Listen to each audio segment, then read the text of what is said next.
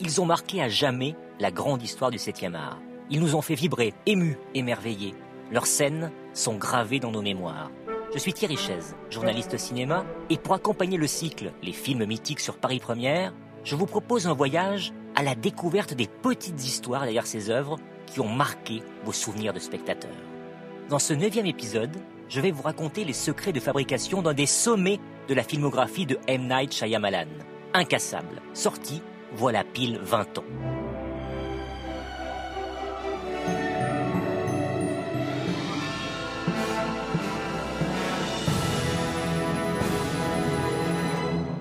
L'histoire de David Dunn, un gardien de sécurité, tout ce qu'il y a en apparence de plus banal, qui va se retrouver être le seul survivant d'une catastrophe ferroviaire.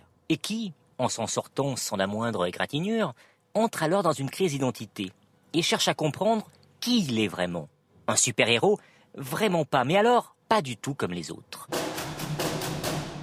L'origine de ce film remonte aux semaines précédant la sortie américaine de son film précédent, L'inoubliable Sixième Sens. Nous sommes en 1999. M. Night Shyamalan a 29 ans et déjà deux longs métrages à son actif. Praying with Hunger en 92 et Éveil à la vie un an plus tôt. Mais tous deux ont obtenu des scores familiques au box-office. Or, les premières projections test très négatives de Sixième Sens lui font croire qu'il est en route vers un bien triste, jamais 203, côté échec. Alors, il cherche des idées pour rebondir. D'autant plus que le jour de la sortie, la lecture d'une critique catastrophique dans le New York Times confirme ses craintes. Plus que jamais, il lui faut développer cette histoire qui lui trotte dans la tête, où il est déjà question d'un homme qui se découvre super-héros, mais à la suite d'un crash d'avion. Mais comme il veut un film, sans effets spéciaux, il ne voit pas vraiment comment mettre en scène ce crash. Donc, exit l'avion, qui cède donc la place au train pour développer un scénario en trois actes, typique des comics qu'il aime et ambitionne. Vous êtes dans la salle des urgences de l'hôpital de Philadelphie. Je vais vous poser quelques questions. Où étiez-vous assis dans le train Côté fenêtre. Dans la voiture voyageur Oui. La naissance du super-héros, sa lutte contre les méchants, et enfin, la bataille ultime contre son meilleur ennemi. Mais petit à petit, il va décider de se concentrer sur la partie qui l'intéresse le plus, et va donc faire d'Incassable un film sur la naissance d'un super-héros, mais sans la flamboyance qui va généralement avec ce type de film. Et puis soudain, le destin de Shyamalan, et par ricochet d'Incassable, va basculer. Loin de la catastrophe qu'il redoutait, Sixième Sens et son jeune héros qui peut voir les morts triomphent. Il rapporte plus de 672 millions de dollars et décroche six nominations aux Oscars, dont ceux du meilleur film et du meilleur réalisateur. Bref, en quelques mois, Shyamalan devient l'un des nouveaux rois d'Hollywood. Et sans attendre, Disney, qui a coproduit Sixième Sens, achète son scénario d'incassable pour 5 millions de dollars, lui offre la même somme en salaire pour le mettre en scène, tout en l'aidant à fonder sa propre société de production un véritable jackpot pour un projet qui détonne par son réalisme dans l'univers des films de super-héros. Mais rien n'est trop grand ni trop beau pour le nouveau petit prince d'Hollywood. Côté casting, Shyamalan n'a tout de suite qu'une seule idée en tête, Bruce Willis, à qui il vient de permettre de montrer une autre facette de son jeu d'acteur, plus rentré, moins tape à l'œil, dans Sixième Sens. Willis lui donne son feu vert très en amont, sur le plateau de leur première collaboration. Et pour camper Elijah Price, cet handicapé misanthrope, souffrant de la maladie dite des os de verre, qui va aider David Dunn à comprendre qui il est vraiment, le cinéaste souhaite tout aussi immédiatement Samuel L. Jackson. Willis et lui se connaissent bien. Ils ont déjà tourné ensemble dans Alarme fatale de Gene Quintano, Pulp Fiction de Quentin Tarantino et Une journée en enfer de John McTiernan. Et c'est le destin qui va les réunir et rendre cette cinquième collaboration possible. Bruce Willis est en vacances dans un casino à Marrakech quand il tombe par hasard sur Samuel L. Jackson. Il lui explique que le réalisateur de Sixième Sens est en train d'écrire un film pour eux deux. Ni une ni deux, Willis s'appelle alors Shyamalan et lui passe Jackson, dont le cinéaste est alors pile en train de développer des scènes de ce qu'il espère être son futur personnage. Shyamalan ne lui pose qu'une question. Est-ce que vous aimez les comics et les histoires de super-héros? Samuel L. Jackson lui donne deux réponses. Oui, les comics me passionnent, et oui, je vais faire ton film. Shyamalan tient son duo gagnant et propose dans la foulée le rôle féminin principal, celui de la femme de Dune, à Julianne Moore. Propulsée sur le devant de la scène en 93 par Shortcuts de Robert Altman, elle vient d'enchaîner Le Monde perdu de Spielberg, Boogie Nights de Paul Thomas Anderson et The Big Lebowski des frères Cohen. Mais celle-ci décline, car on lui propose au même moment un premier rôle, et pas n'importe lequel. Reprendre d'un Hannibal de Ridley Scott le personnage de Clarice Starling créé par Jodie Foster dans Le silence des agneaux. Alors, Shyamalan se tourne vers celle qui, dans les années 90, aux côtés de son mari Sean Penn avec Les Anges de la Nuit, Crossing Guard et She's So Lovely, a réussi à s'affranchir de l'étiquette d'actrice de soap qui lui a un temps collé à la peau après Santa Barbara. Et Robin Wright lui dit bon coup. Le tournage peut alors commencer. J'ai l'impression d'avoir commencé avec Sixième Sens quelque chose qui trouve son accomplissement dans Incassable, explique le cinéaste. Et de fait, la continuité est ici de rigueur. Un suspense à couper au couteau, un art certain des retournements de situation totalement inattendus et une capacité à faire naître une émotion qui vous serre la gorge. La patte Shyamalan est en train de prendre forme.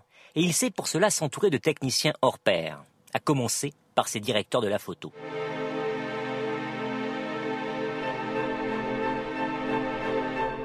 Pour Sixième Sens, il avait fait appel à Tak Fujimoto, au CV long comme le bras, où Terence Malick, La balade sauvage, y côtoie Jonathan Demi, Philadelphia, John Hughes, La folle journée de Ferris Bueller, Cameron Crowe, Singles. Il retrouvera d'ailleurs pour Signe et Phénomène.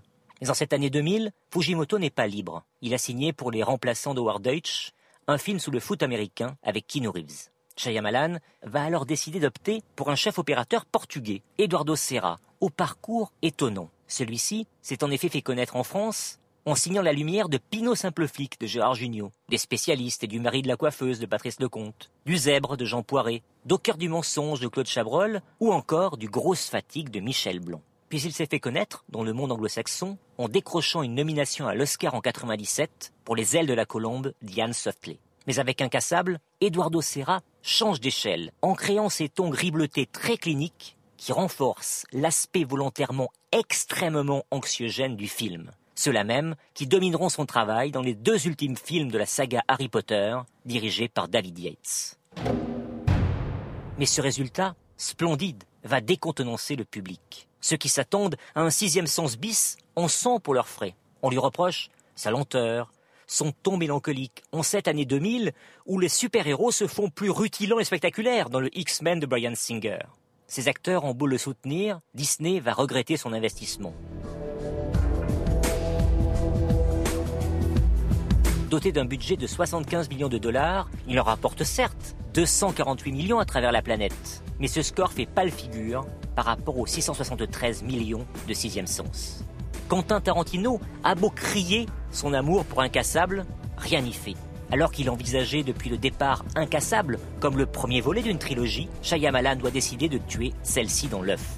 À Hollywood, le vent tourne vite. On vous fait descendre aussi vite du piédestal sur lequel on vous a hissé et longtemps le succès fuira Shyamalan. Jusqu'au jour où, alors qu'il vient de toucher le fond, avec le dernier maître de l'air, lauréat en 2011 de 5 Razzie Awards, trophée récompensant les pires films de l'année, puis After Earth, qualifié de nanar de l'espace par les cahiers du cinéma, un homme lui tend la main. Il s'appelle Jason Bloom. Il est l'heureux producteur de la saga Paranormal Activity.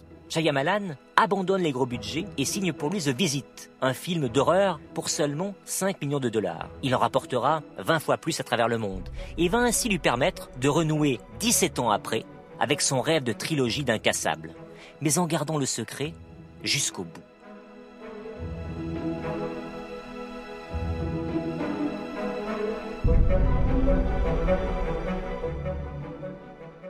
Car à la toute fin de son film suivant, Spit, son thriller horrifique centré sur un personnage aux 24 personnalités différentes, incarné par James McAvoy, on voit ainsi réapparaître Bruce Willis, dans la peau de David Dunn, qui comprend que ce que lui avait dit Elijah Price était vrai. Il existe vraiment des gens avec des super pouvoirs. Cet épilogue surprise avait été caché au public lors des différentes projections avant sa sortie. Et comme le film est distribué par Universal, Shyamalan a dû négocier avec Disney pour utiliser le personnage de Gunn. La firme aux grandes oreilles accepte, mais à une condition être associé à une éventuelle suite. Disney a eu du nez. Le carton de Split donnera naissance à Glass, la rencontre au sommet des héros d'Incassable et de Split. Shyamalan y mène son histoire à la conclusion qu'il avait imaginée alors qu'il écrivait Incassable 19 ans auparavant. Il boucle une boucle que beaucoup pensaient impossible. Et si le vrai super-héros, c'était lui?